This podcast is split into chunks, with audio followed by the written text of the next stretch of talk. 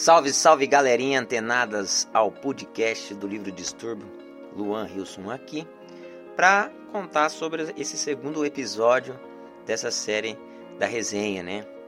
Agora vamos trazer uma, uma pessoa também muito importante, na qual esta pessoa ela também fez parte do livro Distúrbio, né? Ela está lá como a personagem Luke, que é a Graziele Haas, de, da cidade de Ponta Grossa, no Paraná.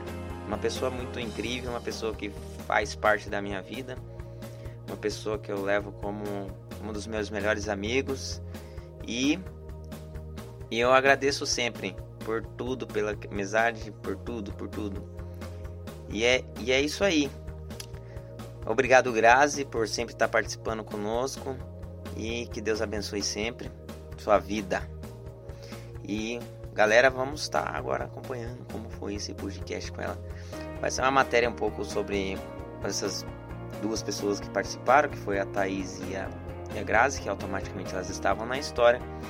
Uma com uma personalidade totalmente diferente da outra, mas que se não fosse a personalidade delas, acho que as coisas não andariam da maneira que eu esperava.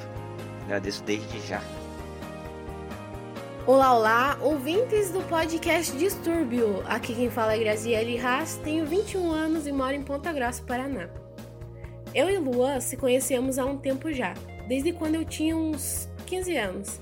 Ele sempre foi uma pessoa que me ajudou e me fez enxergar a vida com outros olhos. E eu sou muito grata por isso e pela existência dele.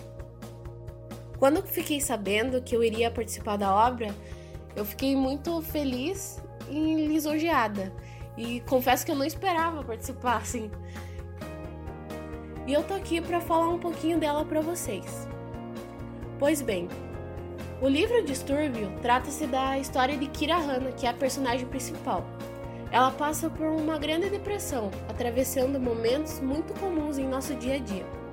E da história dela é possível extrair vários ensinamentos, todos aplicáveis em nossas vidas. É destacado na obra a importância de falarmos sobre nossos sentimentos e nos questionarmos sobre tudo, inclusive a nós mesmos, até alcançarmos o autoconhecimento e aceitação. O autor é, ele cita músicas que ajudaram a personagem a superar a depressão, que inclusive elas estão disponíveis por QR Code no final do exemplar, então deem uma conferida lá porque tá maravilhosa. O livro tem uma leitura tranquila, com 72 páginas que você pode ler em um dia. Então não tem desculpa para não ler esse livro. As fotos da obra têm a autoria da fotógrafa Rebeca Leão, que por sinal fez um excelente trabalho. Então, fica aqui o meu agradecimento por participar disso tudo e a todos que me ouvirem. Parabéns, Wilson. Eu amei o livro e desejo muito, muita luz e sucesso nos seus próximos projetos. Com muito amor, Grazi.